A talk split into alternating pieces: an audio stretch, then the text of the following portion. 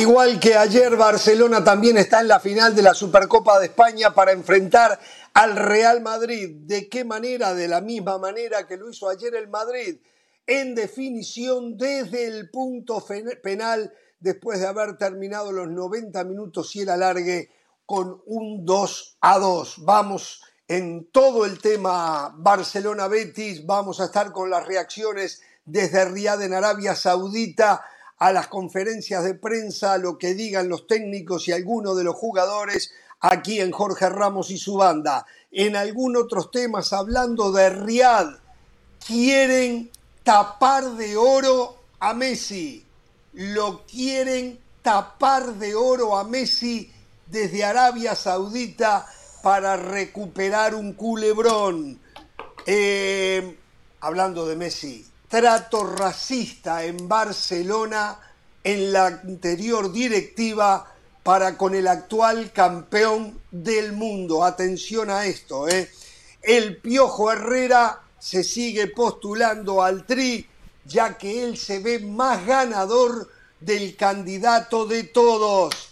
Y hoy quedó en libertad un técnico que gusta mucho en la Federación Mexicana de Fútbol para dirigir a la selección de ese país. ¿eh? Algo de lo mucho que tenemos para ustedes, señoras y señores, en un lindo partido de fútbol, unos muy buenos minutos, tal vez 25, del Barcelona que no dejaba cruzar la mitad de la cancha al Betis. Parecía que el Barcelona hoy tendría una noche de fútbol como le gusta al aficionado de Barcelona y eso no pasó. No solo no pasó, debió de haberse ido ha derrotado en el primer tiempo porque las mejores opciones de gol las tuvo el Betis que convirtió a Ter Stegen en el futbolista del terreno de juego. Y en el segundo tiempo ya estuvo más parejo el tema y para mí Xavi quedó en gran deuda. ¿eh? Tenemos a Ter Stegen, vamos con Ter Stegen. Y, nada, súper contento. El jugador del partido. Porque al final eh, se trata de llegar a los finales y, y nada, ahí estamos. Ayer estaba Thibaut Courtois en esta situación, me explicaba cómo había estudiado los lanzamientos eh, y los lanzadores del, Valencia. ¿Tú cómo tenías estudiado los del Real Betis? Porque con tantos cambios ha habido algunos jugadores que sí son habituales, pero otros no. ¿Lo tenías en mente? ¿Ha sido más intuición? Bueno, las dos cosas, ¿no? Porque al final eh, lo que ves y lo que estudias eh, no siempre es, es, lo que va a ocurrir al final. Y, y nada, al final también es suerte y, y a nosotros nos ha tocado hoy. ¿Te gusta tener tanto trabajo en los partidos? Bueno, me gustaría tener menos, esto sí. ¿Te encuentras en, no, sé si el mejor estado o, el mejor momento de tu carrera, pero en uno de los mejores? ¿Tienes la sensación de que has recuperado tu mejor versión? Bueno, yo creo que desde, desde hace un año, algo así, eh, estoy a un muy buen nivel, personalmente, físicamente. Ah, y, nada, al final también es el trabajo, ¿no? Eh, todos los días tengo a un equipo espectacular que me, que me hace mejor cada día y pensar en las cosas, eh, cómo mejorar. Y al final se trata de eso y, y nada, en eh, momentos como este se quiere todos los, todos los partidos y ganarlos y, y nada, es eso. Líneas generales, ¿cómo has visto el juego de, de tu equipo? ¿Cómo has visto el juego del Barça? Ah, bueno, sobre todo en la primera parte jugábamos bien, tuvimos mucha posición y en la segunda parte ah, ya se nos complicó porque al final nos crearon eh, mucha superioridad por dentro y jugaron, jugaron muy bien con el cambio que hicieron, sobre todo en el medio campo. Ah, tuvieron mucho más control del partido y esto, eh, bueno, se ha notado que nosotros estábamos un poco cansados y, y nada, ahora recuperar y, disfrutar de la victoria. ¿Cómo es la final el domingo contra el Madrid? Bueno, será un, partido muy bonito. Creo que todo el mundo de aquí eh, quiere ver esos partidos y nosotros pues encantados de, jugarlo y, y, ganarlo. Gracias Marcandrés, enhorabuena. Gracias. Las palabras del guardameta del Fútbol Club Barcelona, ya habéis escuchado. El jugador del partido, sin duda, Ter Stegen, lo primero que quiero decir, no dejo siempre de asombrarme cómo estos europeos aprenden otras lenguas con una facilidad increíble y hoy escuchando a Ter Stegen parece que es un español más. ¿eh? Bueno, y decíamos, eh, la verdad que hoy me vuelvo a preguntar qué nivel tiene Xavi como director técnico. Cuando veo que saca al mejor hombre que tenía Barcelona, a no ser que haya sido por cansancio o por lesión, no lo puedo entender. ¿eh? La verdad que no lo puedo entender. Y además será del riñón de, los Guardiola, pero eh, al final tiene un lado mouriñista. ¿eh? Siempre termina sacando algún volante ofensivo para poner algún volante defensivo. Esa es la verdad. Pero bueno, Pereira, ¿cómo le va? Solo una cosa antes de meternos en este partido de Barcelona, dentro de los títulos que usted daba, me llamó la atención que menciona ese técnico que, que quedó desocupado, que lo conozcan en la Federación Mexicana de Fútbol. Le digo esto porque está a la altura de Ricardo Gareca, ¿eh? que a Gareca no lo conocían. Por eso, por eso le digo, ¿eh? Por eso le digo Que un compañero de ESPN no conozca a Ricardo Gareca, Hernán, no quiere decir que en México no conozcan a Ricardo Gareca. Buena observación, buena observación. Barcelona no es un equipo confiable. Yo lo titularía de esta manera. No es un equipo confiable. Tiene pasajes de fútbol, tiene pasajes que parece que al rival lo termina liquidando y pasándole por arriba. Juega un ritmo superior al que juega el Real Madrid, pero no es regular durante el partido. Es un equipo ciclotímico, sube y baja, tiene sus momentos. Defiende mal cuando toma actitud defensiva y defiende mal cuando toma actitud ofensiva. O sea, cuando tiene la pelota, igual lo atacan y Ter Stegen es figura. Y cuando toma un rol más defensivo, más mourinista, como decía Ramos, se tira atrás, también termina defendiendo mal. Y, era un partido para liquidar en algún momento y no se puede liquidar. Totalmente de acuerdo en los cambios de, de Xavi. Yo le agregaría algo, no solamente el cambio de Dembélé, la salida de Frankie de Jong también era importante en el medio.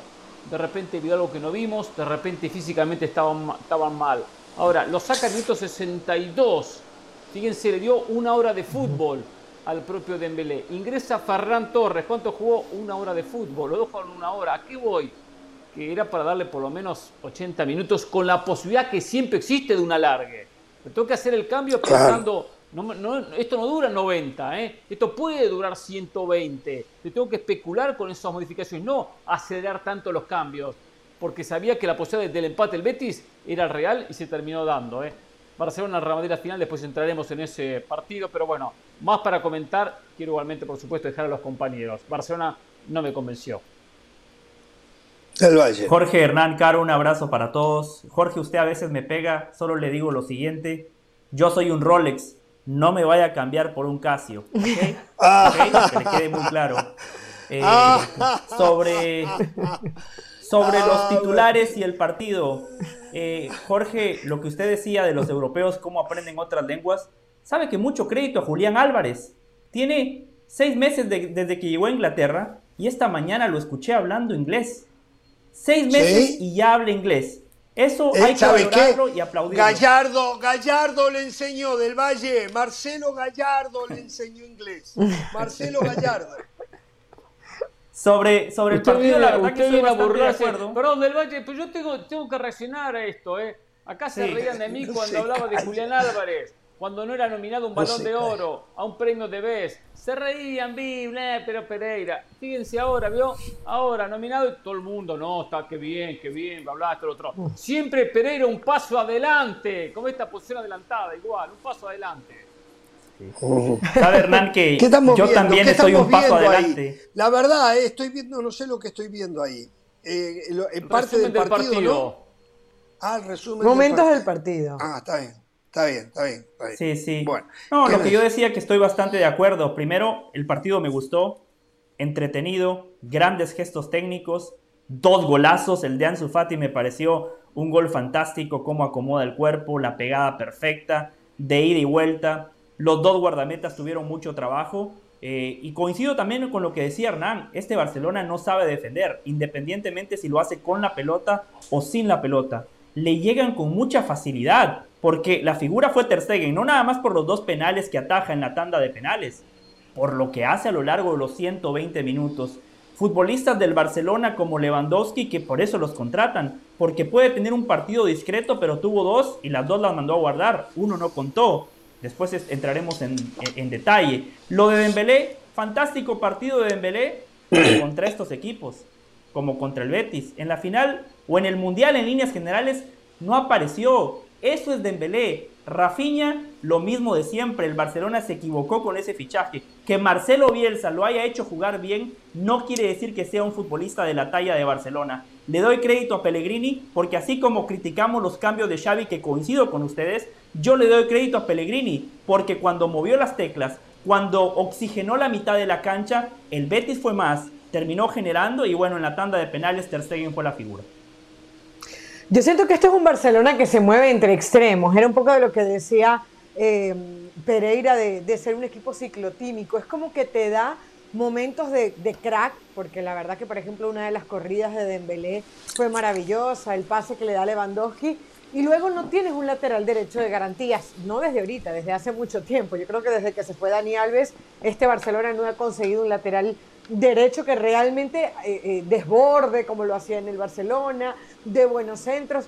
Eh, Xavi se sigue debatiendo con algunas posiciones, por ejemplo lo de Frankie de Jong, que lo pone hoy como pivote, que lo saca, cuando en realidad sabemos que Frankie de Jong esa no es su mejor versión, como cinco, yo creo que sigue buscando opciones y termina metiendo Busquets. Coincido con el tema de Dembélé, Dembélé era el revulsivo del Barcelona, Dembélé era el que te podía hacer la diferencia y en el momento que lo saca apenas ganabas un gol por cero. ¿Por qué lo saca? Porque Rafinha te defendía un poquitico más que Dembélé. Entonces, Xavi, ¿qué, qué, qué pasa? Le está pegando la presión. Xavi necesita ahora el resultado más que nunca y entonces renuncia un poco a lo que puede hacer el Barcelona. A ver, el Barça tiene unos primeros minutos muy buenos en donde logra desplegar su fútbol, pero luego no concreta y eso ya es un mal endémico de este Barcelona. Entonces, eh, sí, es un equipo que eh, creo que así como ha podido ganar el partido tranquilo porque le anulan dos, goles en fuera de lugar, al final termina sufriendo. Es la misma historia de ayer del Real Madrid. Dependió de un Ter Stegen. Todavía Barcelona no convence como para ponerlo candidato a algún título, bien sea el de Liga, bien sea el de Copa del Rey, bien sea el del partido del domingo. Sigue dejando muchas dudas. A ver, a Rubiales y a Piqué le quedó el negocio hecho van a jugar Real Madrid-Barcelona el próximo domingo, ¿no?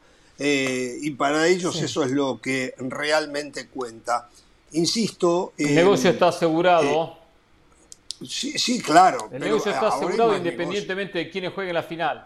Para ellos, para ellos. Porque está todo vendido previo, dice usted porque todo está vendido. No, digo, claro, el contrato ya está firmado, la ganancia ya está firmada, no hay un bono extra si la final es Real Madrid-Barcelona. Por lo menos eso tengo entendido. Yo el contrato no lo vi, ¿eh? no lo leí ni lo firmé. Bueno, eh, eh, es un buen negocio para la, federa para la liga, perdón Jorge, pero por ejemplo, que hoy no se llenara el estadio deja cierta desazón. Es decir, la plata está asegurada, el dinero le va a entrar a la liga española pero sí queda cierta desazón y es, es, estamos comprobando otra vez más. Estos son eh, países, estas son ciudades que te van a llenar estadio por a quién trae eh, y al fin, ah, o porque es un Real Madrid-Barcelona. Pero por ejemplo, si la final hubiese terminado siendo un Valencia-Betis, eh, que, que quedaba muy poco para el Claro, no estoy, no estoy seguro de lo que voy a decir pero creo que la liga no tiene ningún beneficio en esto. Esto le corresponde a la federación. La federación, perdón, la por federación. Eso, correcto. Por eso hablábamos de Rubiales, ¿no verdad? Exactamente. que Sobre ese tema, Jorge, que, que, plantea Caro, yo estoy totalmente de acuerdo y lo tenía aquí como una de mis notas porque lo noté ayer también en el partido del Real Madrid. El estadio no se llenó. Hoy la entrada fue peor que la de ayer. Esto claramente habla del efecto de que hoy el Real Madrid no tiene a Cristiano y el Barcelona no tiene a Messi, porque Tebas en cada entrevista que da, él dice, la liga ha sobrevivido, se fue Neymar, se fue Messi, se fue Cristiano. Sí, la liga ha sobrevivido, pero claramente esos futbolistas eran imanes, son futbolistas que hacían que la gente fuese a las canchas y fuese a los estadios. La liga como tal, o en este caso la federación, coincido con Hernán, el negocio está hecho, pero me parece que la imagen que irradian ante el mundo es que la liga ha perdido peso, más allá de que hoy el partido fue muy bueno, yo hubiese pagado... Y ayer también fue bueno, ¿eh? Ayer también fue bueno el, partido. El de hoy me gustó partido. Más. Hoy fue sí, mejor. el de hoy me gustó más a mí también. Sí, sí, el de hoy fue mejor. Pero bueno, esta gente, lo cierto es entonces que... Esta eh, gente que fue al estadio y los que no fueron al estadio son los que estaban en Qatar con la camiseta de Messi. ¿Se acuerdan Ramos que lo veíamos todos los días? Esos todos los días. Los que no fueron. No fue Messi, entonces al estadio no voy. Es, es un sector del mundo que no, que no entiende y no tiene fútbol, que solamente son manada que siguen detrás de los Messi, de los Cristianos Ronaldo, eh, pero que no son aficionados al fútbol, son aficionados a las figuritas y a la moda, lo que sea moda. Y entonces eso es lo que pasa en esos sectores. Y eso que nos decía Rodri, y estoy de acuerdo, Arabia Saudita futbolísticamente es superior a Qatar ni que hablar, pero en, esa región debe ser el país más futbolero que hay, ¿eh? más futbolero que hay Arabia Saudita, ya han participado en otros mundiales, ahí... Lo que es el Medio Oriente, sí. En el Medio Oriente, Jorge, pero, pero, pero hay que ver qué, es futbolero, ¿no?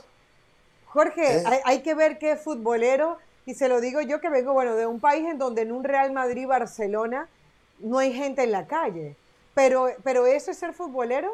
O sea, pero... pero no, no, claro, eso es ser moda. los eso es ser que moda. Hay en camerino, eh, saber, eh, o sea, saber quién es el, el, jugador que puede ser diferente y no necesariamente mediático. Que ojo, Ansu Fati yo creo que tiene un punto y aparte en este Barcelona. No, son lo que, países. Lo que pudiera ser Ansu Fati.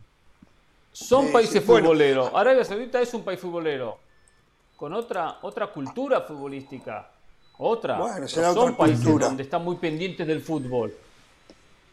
Bueno, a ver, eh, hablando de eso, y ya lo quiero mezclar acá, eh, la noticia que hoy recorre el mundo, yo lo había dicho antes esto acá, eh, en este programa, antes del Mundial, cuando se hablaba de los 200 millones de euros para Cristiano Ronaldo, yo dije, van también a llevarse a Messi. Todavía no se lo han llevado, pero la noticia que está rondando hoy es que el rival de Al Nasser, el equipo de Cristiano Ronaldo, el Al Hilal que dirige Ramón Díaz, le estaría por hacer un ofrecimiento de 300 millones de euros por año a Messi para revivir el culebrón que había entre Real Madrid y Barcelona. Y de repente lo que terminan haciendo es llevándose a Mourinho y a Guardiola también, ¿no? Para tener, para tener el teatro completo, ¿no? para tener el teatro completo. Y entonces eh, Mourinho va y le mete los dedos en los ojos al asistente de Guardiola y Guardiola dice que Mourinho es el prostituto amo y, arman de nuevo eh, una segunda versión, ¿no? Como hacen las películas. Es más, yo hasta llevaría a Jorge y Hernán para que me relaten los partidos y revivimos lo que hemos disfrutado en la última, para volver, década. Para volver a vivir mire Jorge, todo se está, ese tiempo. Se está haciendo usted una fama, se está haciendo usted una fama ayer después de la canción que hacía referencia a José me dijeron, me dijeron, ahora mañana Jorge dice que todo lo armó Florentino y, me puso una foto de, de Shakira con, con, con Florentino agarrando la camisa. Así que cuidado. tengo una me da mucha pena por los hijos de ellos dos. Por los hijos de ellos dos me da yo mucha también, pena. Yo también. No solo quiero decirle algo, Jorge. Si realmente quiere una venganza que duela, Shakira, hágase socia del Real Madrid. A los niños los hace ella era, del Real Madrid. Ella era clienta del Real Madrid, ¿no? Ella era clienta del Real Madrid. No, ella es juniorista. Ella es juniorista. Habla el ingeniero, ¿eh? ¿Cómo? Tenemos al ingeniero Punta, Pellegrini. Julio, ya tenéis al señor Pellegrini a vuestra Vamos. disposición. Muchas gracias y buenas noches. Ahí a la izquierda, por favor.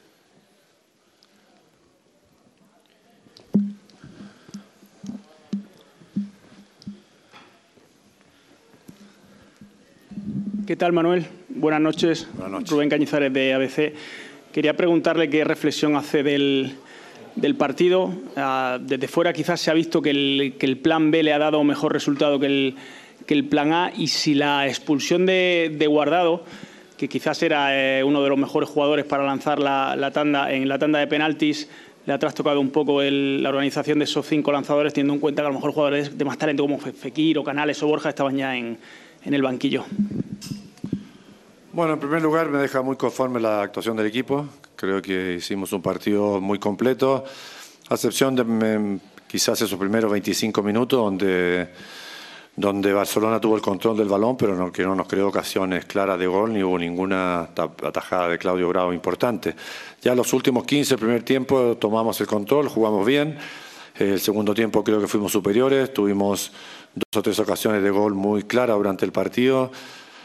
Desgraciadamente nos pusimos dos veces en desventaja, pero tuvimos la, capacidad de remontar, de empatar. Y terminamos con esa ronda de penales que primero me parece a mí que jugar los alargues, es, demasiada exigencia con el alto eh, ritmo que se juega los partidos de fútbol, teníamos la mitad de los jugadores acalambrados, Barcelona también, y se decidió por penales donde, bueno, eh, ellos tuvieron eh, mayor certeza que los nuestros. Siguiente pregunta.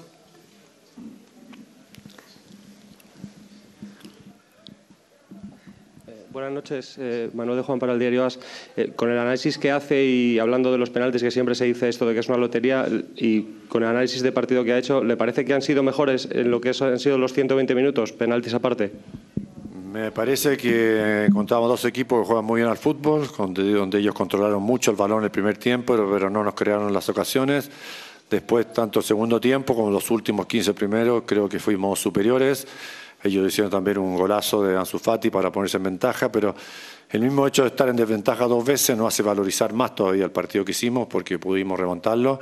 Y si revisamos durante los 90 minutos, durante los 120 minutos, Ter Stegen hizo dos tapadas impresionantes de, de oportunidades de gol. Así que en ese aspecto creo que durante los 120 minutos ante un gran equipo nosotros creo que teníamos un poco más la balanza cargada hacia nosotros y uno debió haber ganado. Se empató, también me parece un resultado justo y se decidió por penales. Buenas noches, mister. Eh, Antonio Bustos de Canal Sur Televisión. Eh, me gustaría saber qué secuelas deja el partido, porque ha habido muchos futbolistas que han terminado visiblemente con problemas. Eh, parece que el miércoles jugaríais contra Osasuna, lo más normal. ¿qué, ¿Qué secuelas, qué facturas deja el partido en forma de lesiones? Bueno, primero ya lo dije, lo repito, yo creo que con el alto ritmo que se juegan los partidos, se juegan los partidos de fútbol ahora, no debían existir más las prórrogas esos 90 minutos y después terminar en penales porque nosotros por lo menos teníamos 5 o 6 jugadores muy acalambrados, Barcelona también, es una exigencia demasiado alta para el ritmo eh, que se juega hoy. En todo caso, estamos a día jueves, de jueves al miércoles los jugadores debieran eh, eh, recuperar, nos hubiera gustado haber jugado el domingo antes la, la final. No se pudo, pero bueno, tenemos que volver a centrarnos en la Copa del Rey, en la Liga y por ahora esperando también el retorno de la Europa League. Eh, nos falta un partido, nos faltó, como digo, la fortuna o la certeza en los penales y desgraciadamente no pudimos llegar a esa final que la peleamos desde el comienzo.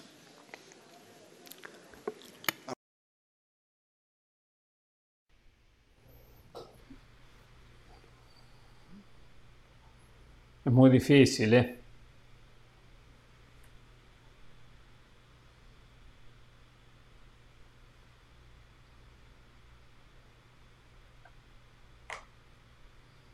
Muy difícil.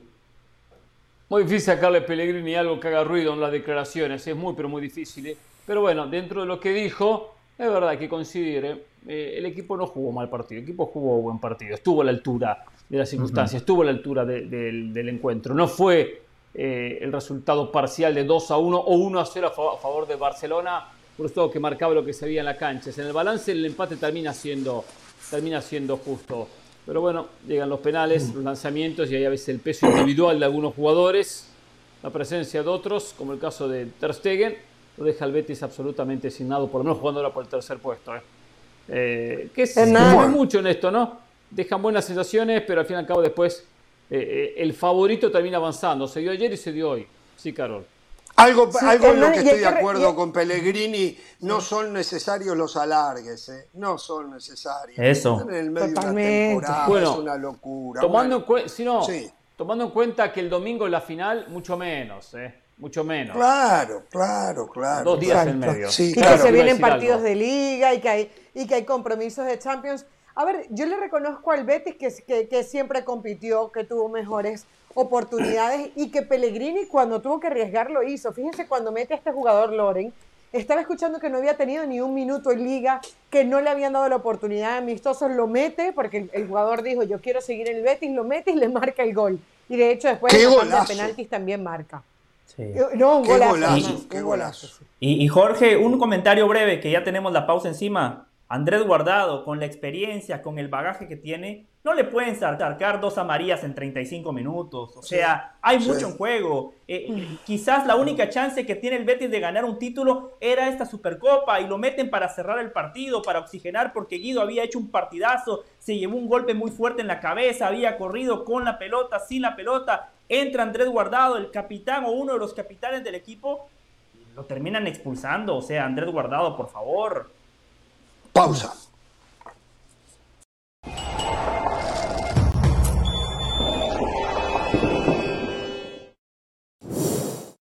La editorial del día es traída a ustedes por State Farm. Como un buen vecino, State Farm está ahí.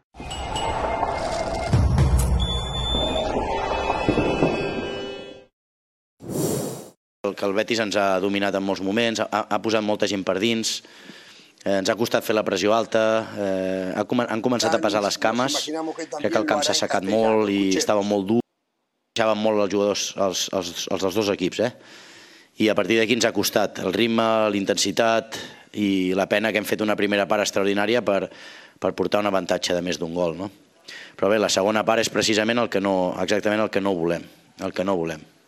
Sí, decepció per la segona part, després ens hem hagut d'endollar perquè ens han fet l'empat, hem fet un golàs de, de l'Anso i de, de seguida ens han fet un, un golàs que no sé per on ha passat aquella pilota. No? Bé, un partit amb moltes fases, però bé, hem d'arribar a aconseguir doncs, eh, que totes les fases passin sobretot per la, per la primera part, no per la segona. No? Sí, sí, hem de fer autocrítica perquè no, no m'ha estat bé, sobretot a la segona part, així com a la primera m'ha estat molt, molt bé.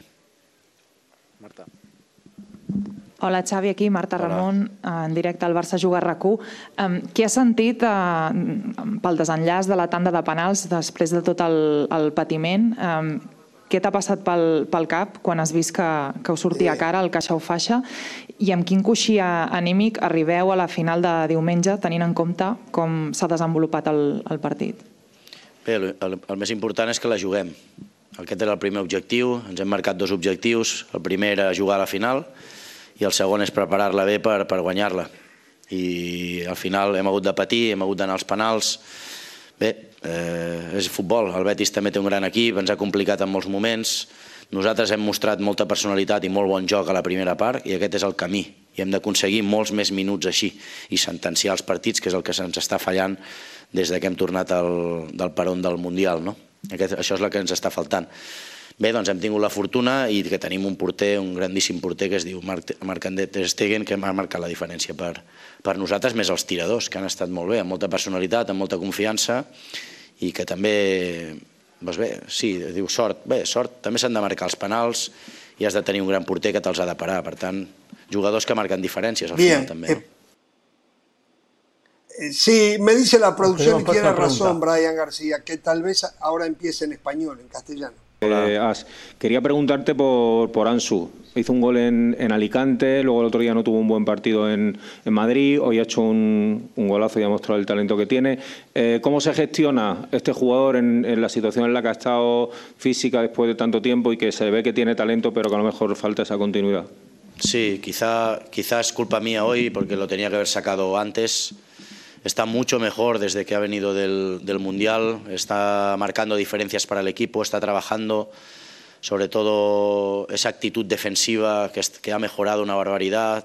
Eh, yo creo que es fallo mío no sacarlo, no sacarlo antes hoy, eh, la verdad. Nos ha marcado diferencias, ha metido el gol 2 a 1, ha metido el penalti, está en un buen momento de forma y me alegro mucho por él porque ha, ha sufrido, y, pero también ha trabajado para estar a este, a este nivel. ¿no? Hola Xavi, Miguel Ángel Díaz de la cadena COPE. Por fin en Arabia hay una final Real Madrid-Barça. Eh, no sé si consideras que es un buen momento para enfrentarse al Real Madrid, que parece que no está del todo fino en los últimos partidos, y qué importancia le darías a ganar el título el, el domingo.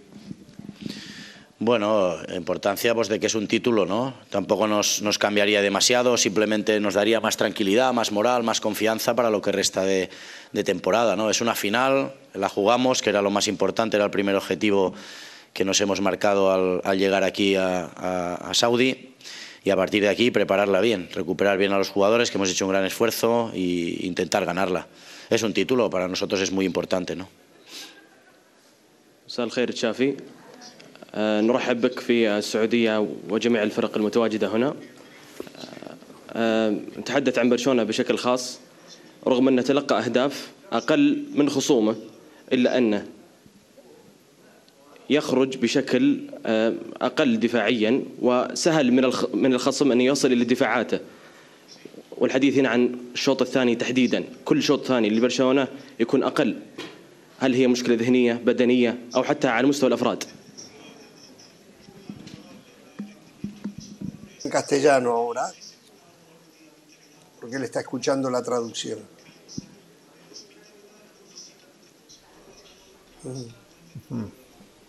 Igual teníamos al Valle para la traducción. Sí, yo creo que la segunda parte, decía el compañero, ¿no? que no hemos estado bien. No hemos estado bien, no es el camino, el de la segunda parte.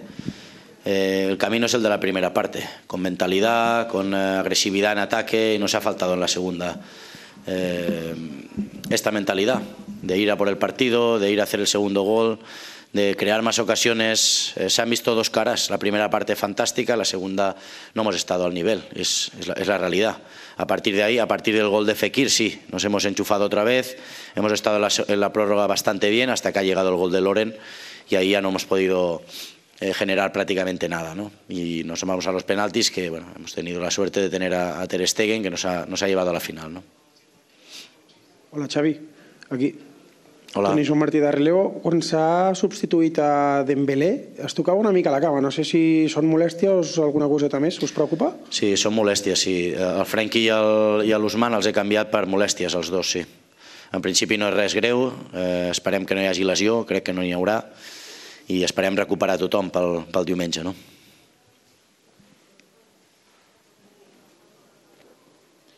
Esperamos un momento. Turno para Roger Turalló, de Mundo Deportivo.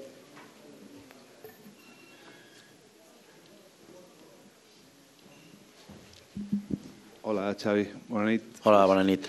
Eh, què és més preocupant? Que l'equip no sigui capaç de, de matar els partits o que faci cinc canvis a la segona part i només l'Ansu sigui capaç de, de reivindicar-se i, i voler canviar les Dejamos coses? a ver eh, inmediatamente.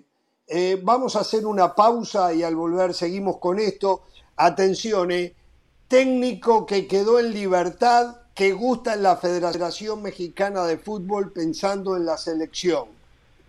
Es argentino, tiene experiencia mundialista al volver de la pausa. Epa. ¿Regresa Martino?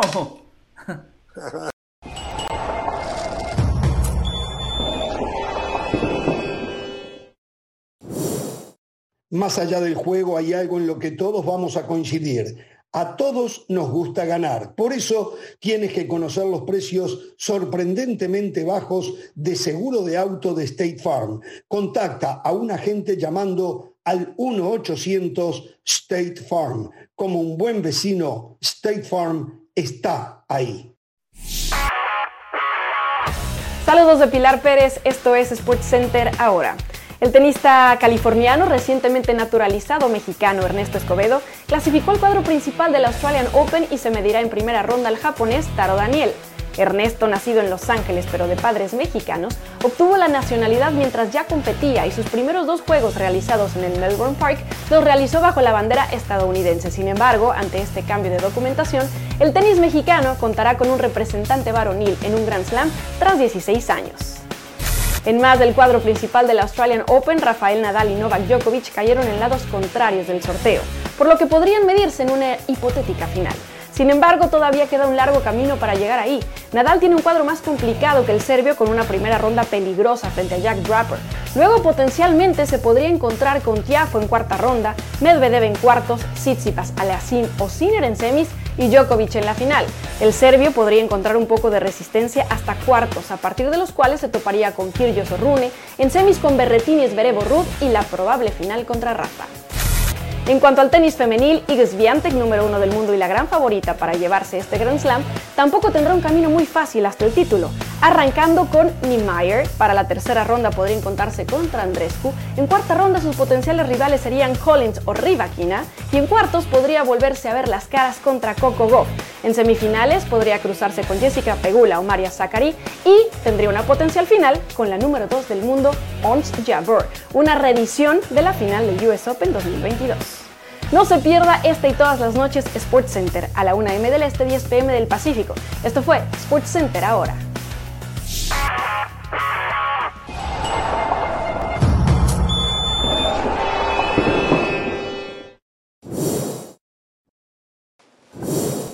Les anticipamos que el domingo, después de la final de la Supercopa de España entre Real Madrid y Barcelona, una edición especial de Jorge Ramos y su banda. A partir de las 4 de la tarde del Este, que supuestamente es cuando termina el partido, a no ser que haya alargue y definición desde el punto penal, eh, hasta las 6 de la tarde del Este, o sea, a la 1 de la tarde del Pacífico, pegado al partido hasta las 3 eh, de la tarde, hora del el Pacífico. Jorge Ramos y su banda con Hernán Pereira, José del Valle, Rodrigo Fáez y Moisés Llorens. Yo no estaré. ¿Se acuerda, Hernán, lo que hablamos cuando nos felicitamos? Al igual que la señora de las alas. ¿Eh? Por supuesto, claro que me acuerdo. que cuando, cuando le llamé a Hernán para felicitarlo por el 2023, o sea, Hernán tenía un deseo, ya pronto se cumple Hernán. Y a mí ni me llamó por eso. A mí ni me llamó, o sea que llamó a Hernán, pero a mí no, ¿eh? Está bien, está bien. bueno, a ver, señores. A ver, señores. Eh, hoy se dio a conocer algo que todos suponíamos que iba a pasar. Después de más de un mes, dicen ellos, de conversaciones, pláticas entre la federación y el técnico, se llegó a un acuerdo de liberarse mutuamente la Federación Ecuatoriana de Fútbol y Gustavo Alfaro. Gustavo Alfaro ya no es más el técnico de Ecuador. Por eso les decíamos hace un ratito que nos consta que este es un técnico que gusta en la Federación Mexicana de Fútbol. Y como Gareca en su momento habrán quienes dicen que no lo conocen. Sí, pasa de ese tipo de cosas. Este, Pero es un muy buen técnico em, que no sé qué tanto conocimiento tiene del fútbol mexicano. Hay técnicos que aunque nunca hayan trabajado en un determinado fútbol, igual conocen porque son estudiosos, porque son consumidores, porque están al tanto y porque saben que en algún momento se les puede brindar la oportunidad. El caso de Alfaro, no sabemos de qué lado está, pero es un muy buen técnico, muy pragmático, maneja muy bien los tiempos de los partidos, maneja muy bien los vestidores, eh, es un técnico tácticamente interesantísimo y queda, aunque yo eh, sigo en la postura que México debe de tener un técnico mexicano para evitar lo que pasó con Osorio, lo que pasó con el Tata Martino y lo que había pasado anteriormente con otros técnicos, incluido aquello de Menotti, que fue de locura. Yo me acuerdo, yo cubría y le tiraban piedras por todos lados. Entonces, insisto, México para un técnico mexicano. ¿eh? Pero, y hablando de eso, volvió a hablar el Piojo Herrera, el Piojo Herrera, y ya los dejo, eh, porque tenemos poco tiempo, entonces incluyo todo. El Piojo Herrera habló. No se acelere. Soy mexicano, siento a mi selección. No solo es un contrato, es dar la cara por los mexicanos. Tengo un poco mm. más de títulos que él, refiriéndose a Guillermo Almada, pero no significa que soy mejor. Si lo eligen, lo apoyaré. Esto es lo que dijo el Piojo sobre Guillermo Almada en su candidatura para dirigir a la selección mexicana. ¿eh? Así que bueno, Alfaro seguramente en las próximas horas escucharemos también su nombre allí en esta baraja. A ver, eh, tres temas. Acá hay tres temas. Primero, la no, la, no continuidad de Alfaro con Ecuador. Era un secreto a vos. La sensación que la Federación Ecuatoriana sí lo quería. Gustavo Alfaro dijo, ya cumplí, una excelente eliminatoria, un buen mundial, un buen mundial. le faltó avanzar de ronda, la, deuda pendiente, el partido contra Senegal, aunque aquí no daban ninguna chance a Senegal, Senegal se metió en octavo de final, lo que fue noticia. Sí, me acuerdo, Seguro, pues sin Sadio Mané algunos no daban chances, pero Senegal clasificó. Pero bueno, lo cierto, que, lo cierto es que Ecuador seguramente quería que continuara. Alfaro dijo, ya llegué donde, podía llegar con Ecuador. Entonces, ¿a qué más iba a llegar? Intentar repetir lo realizado, trabajar cuatro años para llegar al 2026. Hoy se posiciona mucho mejor en la vidriera internacional con lo que hizo con la selección ecuatoriana. Eh, ahora, situación México. Es un muy buen técnico. Yo soy un defensor de Alfaro y me alegré cuando Alfaro se fue de boca. Defiende como pocos, planifica los partidos como poco, estratégicamente. Muy buen técnico. Ahora, yo me lo imagino si, llega a dirigir la selección mexicana en años. No dirigió Barcelona, Martino dirigió Barcelona. No dirigió Argentina, Martino dirigió Argentina. No avanzó a octavo de final del Mundial. Martino había avanzado a cuarto de final del Mundial. ¿Se imaginan en algunos años en México? ¿Qué hizo este tipo? ¿Qué hizo eh, eh, eh, Gustavo Alfaro? ¿Qué logró? ¿Qué consiguió? Ahora, lo de Miguel Herrera para ya cerrar y dejar a los compañeros. Herrera, muy buen técnico, no está por encima de Almada. Almada es más técnico que Herrera, no tengo ninguna duda. Solo pregunto, y disculpen mi ignorancia, ¿cuánto ganó Almada o ganó algo en, Uruguay? En Ecuador ganó. No, en Uruguay no. En Ecuador ganó, exacto. Por eso, ah, digo, el Piojo Herrera, el Piojo Herrera cuenta los técnicos, cuenta los títulos en la Liga MX pero Almada dirigió en Uruguay y dirigió también en Ecuador. Ojo con eso, ¿eh? Hay una desventaja en ese sentido.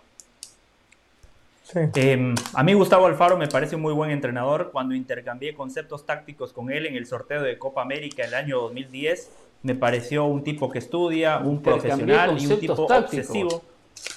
Sí, ¿no se acuerda, Hernán? Disculpe que, lo, que lo interrumpa, él no me interrumpió, pero intercambié conceptos tácticos.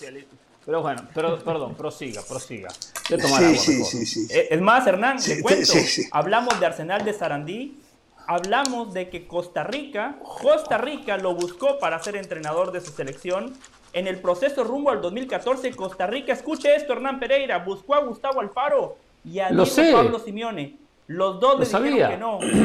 Los dos le dijeron que no a la Federación Costarricense. Eh, queda claro eh, que Alfaro se va porque él no quiere seguir porque por parte de la Federación Ecuatoriana me parece que había que buscar la extensión de su contrato. Hizo un gran trabajo en la pasada eliminatoria donde no tuvo tiempo de trabajo, recibió al equipo sobre la marcha y lo clasificó al Mundial de Qatar. Eh, segundo, eh, a mí me parece que tiene cero chances de dirigir a la selección mexicana de fútbol y aquí no pasa por su capacidad, pasa por lo que decía Jorge. México busca a un entrenador mexicano o a un extranjero que tenga alguna conexión con el pueblo mexicano. En este caso, Guillermo Almada reúne ese requisito. Tercero, para finalizar, nuestro compañero René Tobar hace dos días publicó en espn.com que la Federación Ecuatoriana de Fútbol ya estaba en contacto directo con Guillermo Almada, porque ellos de alguna manera veían que la continuidad de Alfaro era complicada. Si México y Uruguay no se apuran, ojo, eh, Ecuador en cualquier momento puede cerrar el contrato con Guillermo Almada y los federativos ecuatorianos se van a remitir a la cláusula de rescisión, la cual dice que Guillermo Almada puede salir de Pachuca siempre y cuando reciba una oferta de una selección nacional. Miguel Herrera, gran entrenador, pero Miguel, calladito te ves más bonito. Deja de jugar con esa carta del pasaporte, que yo soy mexicano. No, no, no. Jugá con tu carta de yo me preparo, yo estudio, porque Miguel, sos un gran entrenador. Pero en Tigres te fue muy mal, ¿eh? Muy mal. A, ver, con respecto a lo decir algo. Perdón, perdón, tengo que hacer una aclaración. Tengo que hacer una aclaración. Eh, Almada habló hace 48 horas con eh, una radioemisora en Uruguay eh, y no hizo referencia alguna porque le preguntaron por Ecuador. No le preguntaron puntualmente, ¿te llamaron de Ecuador de nuevo? No. Pero él dijo que, hasta ahora nadie se había comunicado con él de ningún lado. Mm. Entonces, mm. simplemente oh. eso. Cuando Solo una aclaración. sí. perdón, Carol. Ganó el torneo preparación con River de Uruguay, Almada, 2012. Ah. Yo sé, como aquella, si, si, Ramos cuenta la Copa, la, liguilla pre-Libertadores que ganó Danubio, este torneo es mucho más importante el que ganó Armada. Por Dios, por Dios, de preparación. Por perdón, Caro, adelante. Fíjese, mi, mi sensación con Ecuador es que sí querían a Gustavo Alfaro, pero no haber pasado a la próxima ronda no le dio todo el crédito. Es decir, yo creo que Alfaro no debe haber sentido que se tiraron de cabeza por él. Y eso siempre duele, sobre todo cuando tú sabes que el equipo jugó bien, que hiciste una buena preparación. Mm. Alfaro tuvo 45 días para preparar este equipo. El, la Federación Ecuatoriana estaba en llamas. ¿Ustedes se acuerdan que estaba el hijo de, de Cruyff, si no estoy mal? Exacto. como el técnico de, la, Jordi Federación Ecuatoriana. Jordi. Correcto. Jordi Cruyff. Y nunca termina agarrando el, digamos, el estafete, ¿no? El, puesto de, técnico. Entonces, claro, al final todos nos sorprenden. O sea, no, sí lo agarra, Carol lo agarra, pero no termina pero no, pero no lo dirigió. No lo dirigió. Exacto. Fue algo parecido con lo de Chivas. En Ecuador están como en México, todavía creyendo que lo mejor llega de Europa. Exacto. Sí. Jordi también se llevó un buen cheque de Chivas y de la Federación Ecuatoriana. En Palmeiras pensaron eso y tienen dos Libertadores. Siga, Caro. Sí, adelante. a ver, bueno, por un lado eso, ¿no?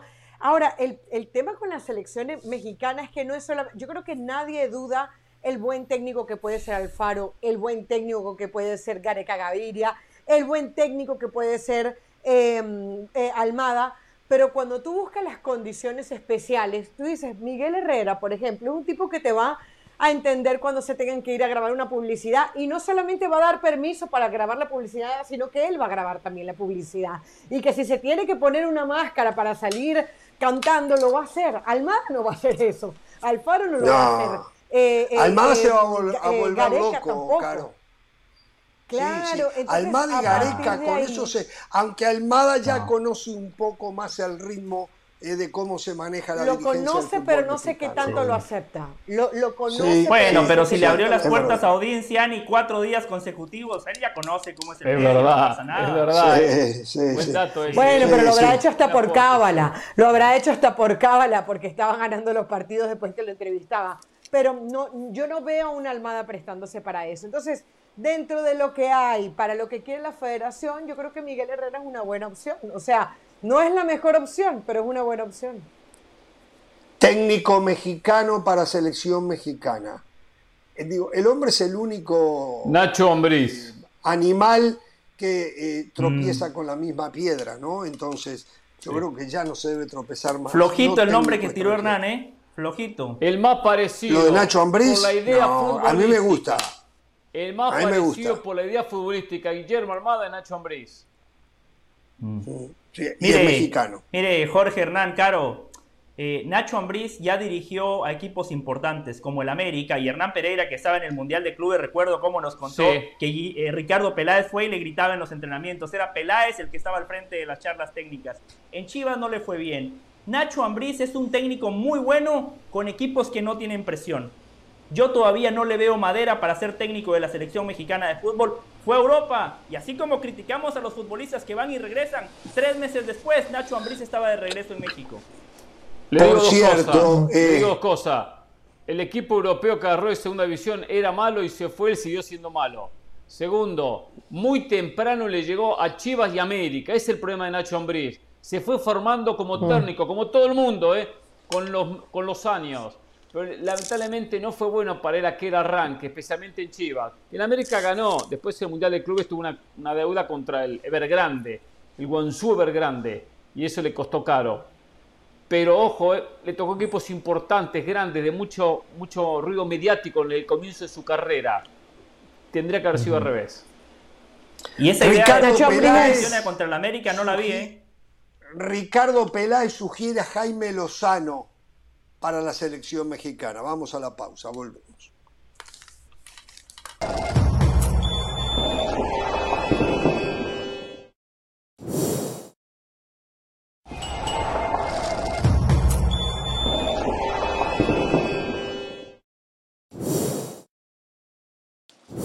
Bien, este domingo trabaja la banda, ¿eh? yo no voy a estar, va a ser Jorge Ramos y su banda sin Jorge Ramos. Seguramente los alcahuetes de la producción le van a poner acá arriba a Hernán Pereira y su banda, porque son unos Una pregunta, Ramos. Lo han hecho, me consta que lo han hecho cuando yo no estoy, ¿eh? pero déjeme que, déjeme que lo promueva, si no, nadie lo va a ver, Pereira, nadie lo va a ver.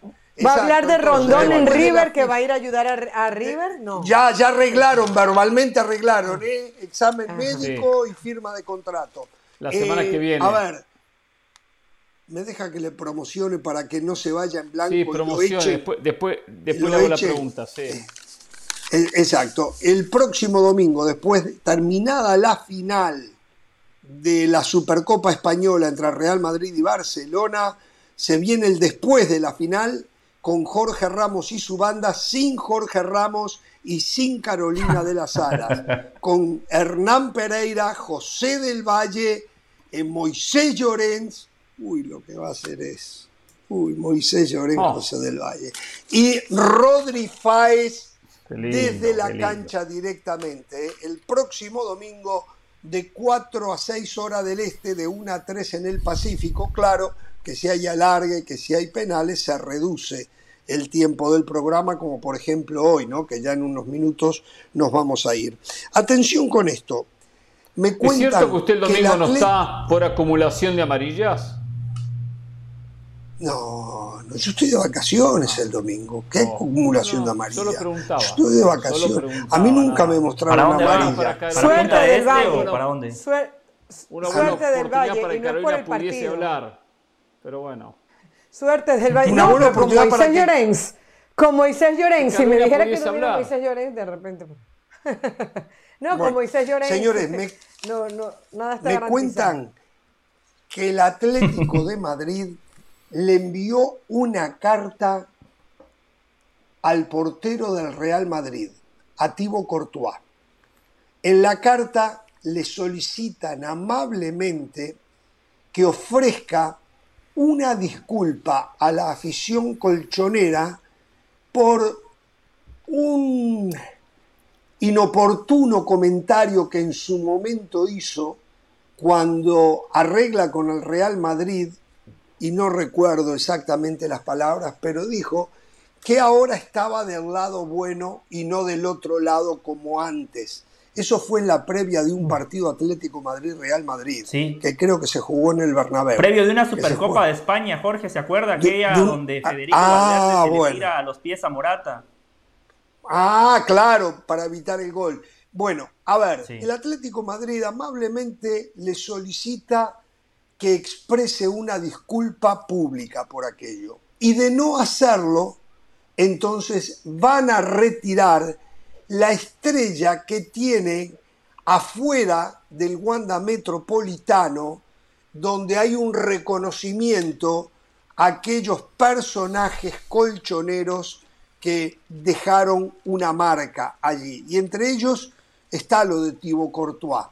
Así que habrá que ver, esto lo pidió la misma afición del Atlético de Madrid que así sucediera pero el Atlético de Madrid le quiere dar la oportunidad eh, a Thibaut Courtois de que ofrezca esas disculpas. Estén atentos a estas noticias, muchachos, a esa, a esa noticia. Muy atentos. Yo no voy a estar, acá. Muy atentos. Súper atentos. Debe, de, debe de dar las disculpas. Sí, sí, sí, debe de dar las disculpas. Debe. Sí, debería darlas. Estoy de acuerdo. Sí. Estoy de acuerdo. Estoy de acuerdo. Más allá de que lo que dijo es cierto, me parece que es inapropiado. Eh, yo entiendo cuando usted juega una final ah, con la camiseta del Real Madrid tiene más chances de ganar. O sea, Courtois lo vivió en carne propia. En Lisboa, él ya se imaginaba levantando la Champions y, pareció, y apareció Sergio Ramos. De ganar. ¿No vio lo que pasó ayer y no era final? Digo, por supuesto que tiene más chance de ganar del Valle, pero por supuesto, eso ni se dice. Cuando, cuando comenzó el programa, que usted comenzó a tirar y tirar opinión y tema, opinión y tema, opinión y tema, y no nos dejó ni opinar de tantos temas que tiró, entre ellos hablamos un poquito por arriba de la, del interés del Al-Hilal, de Arabia Saudita, de contratar a Lionel Messi. Quiero decir lo siguiente, no veo, o por, no veo posibilidad que Messi vaya a jugar a Arabia Saudita, por lo menos este año y el próximo año. Va a renovar con el PSG, está en una situación muy diferente a la que estaba Cristiano Ronaldo, que no jugaba en el Manchester United. No, no tenía equipo, Cristiano. No, tenía equipo, tenía equipo. Lo que no quería Pero le están dando muchísimo más plata que a Cristiano, inclusive. No me importa, pero, pero Messi, esto es un yo doy mi opinión, yo doy mi opinión, yo sé que es un rumor. Está bien, usted, es su opinión, usted, es su opinión. No me importa lo que usted opine, yo doy mi opinión. Está bien, no. Y la gente quiere escuchar mi opinión muy sensata y muy coherente. Messi no va a priorizar el dinero. A ver. Messi va a priorizar ¿Quién se lo dijo usted? a seguir el PSG. ¿Quién se lo dijo Este año y el año que viene. Nadie me lo dijo, es mi opinión, es mi opinión, Ramos. Es mi opinión. Y le voy a decir bueno, otra cosa yo digo que... La verdad ya me, está cansando, me está cansando ya. ¿eh? 300, millones de euros le tiemblan las patitas a cualquiera. ¿eh? Por cada año, por cada año 300 millones de euros. A mí no. a usted no le tiembla la patita, le tiembla el, le, le tiembla el cuerpo entero. a mí no. Le tiembla el cuerpo entero. No las patitas. No, todo, no es plata. A ver, pero hablando de, hablando de corta, quiero, no quiero opinar algo, no me, deja opinar, no me deja terminar el concepto. Por suerte se va de vacaciones, ¿eh? Mañana trabaja, mañana viernes. Sí, mañana trabaja, mañana trabaja. Ok, pues se podría, empezar hoy las vacaciones, ¿eh? Podría empezar hoy las vacaciones, pero bueno. No, lo siguiente, tenemos... no critiquemos tanto a Arabia Saudita, están haciendo, por lo menos invierten, invierten en el fútbol, en figuras, en la Supercopa Española, en que su gente le vaya a diferentes selecciones, lo que sea, pero invierten en el fútbol, por lo menos. Es una manera de promocionar el fútbol, bien por la gente de Arabia Saudita, aunque no sean hinchas como nosotros, aunque sean muy diferentes, aunque no tengan la cultura futbolística, por lo menos algo hacen por el fútbol. En otras latitudes no hacen absolutamente No contestemos a esto. No contestemos a esto, muchachos, porque tengo algo más importante. Sí, lo que ocurrió en el seno, en el seno de la dirigencia de Barcelona, la dirigencia de Bartomeu, refiriéndose a Leo Messi. se han puesto al descubierto mensajes de WhatsApp eh, de eh, directivos del Barcelona refiriéndose a Lío Messi como ese enano hormonado. Una vergüenza, una vergüenza. Habría que escracharlos, ¿eh? porque eh, tal vez esa idea y esa expresión la sacaron del pozo negro que son las redes sociales. Pero es una vergüenza referirse a alguien que tenía un inconveniente físico de esa manera. Lamentable, lo escucho del Valle. De acuerdo, ese era el tema que iba a poner sobre la mesa. Además, le llaman rata de cloaca. La verdad que estos directivos no tienen memoria. Messi hizo grande al Barcelona, no se confundan. Antes de que llegara Messi, el Barcelona sí era un buen equipo, pero siempre a las sombras del Real Madrid. Gracias a Messi, no nada más se pusieron al nivel del Real Madrid en muchos años, por encima del Real Madrid económicamente, futbolísticamente, en cuanto a imagen. Ahora, otras de las acusaciones que aparecen en esos mensajes dejan muy mal parado a Messi. Por ejemplo, en la pandemia que Messi supuestamente les escribió, Barto, bájale el salario a todos, menos a Luis Suárez y a mí. Sí. Bueno, no, lo deja mal parado, es una exigencia. Claro, no es correcto, no es buen compañero. ¿eh? claro. Él no se ofrecía también a bajarse el salario. Está mal, de acuerdo, está mal. ¿Quién asegura que eso es verdad? Digo, por Barcelona era típico comprar prensa, ¿no? Compra prensa, inventa noticias. Pero Pereira, eh, esto no se publicó ¿eh? en la prensa. Esto, esto ahora se descubrió a través de los mozos, que es la policía de, Cataluña. Mañana, si quiere, la seguimos. Mañana la vamos a seguir. ¿eh? Mañana nos reencontramos. Terminado el fútbol español, estamos de regreso. ¿eh? No tengan temor de ser felices. Chao.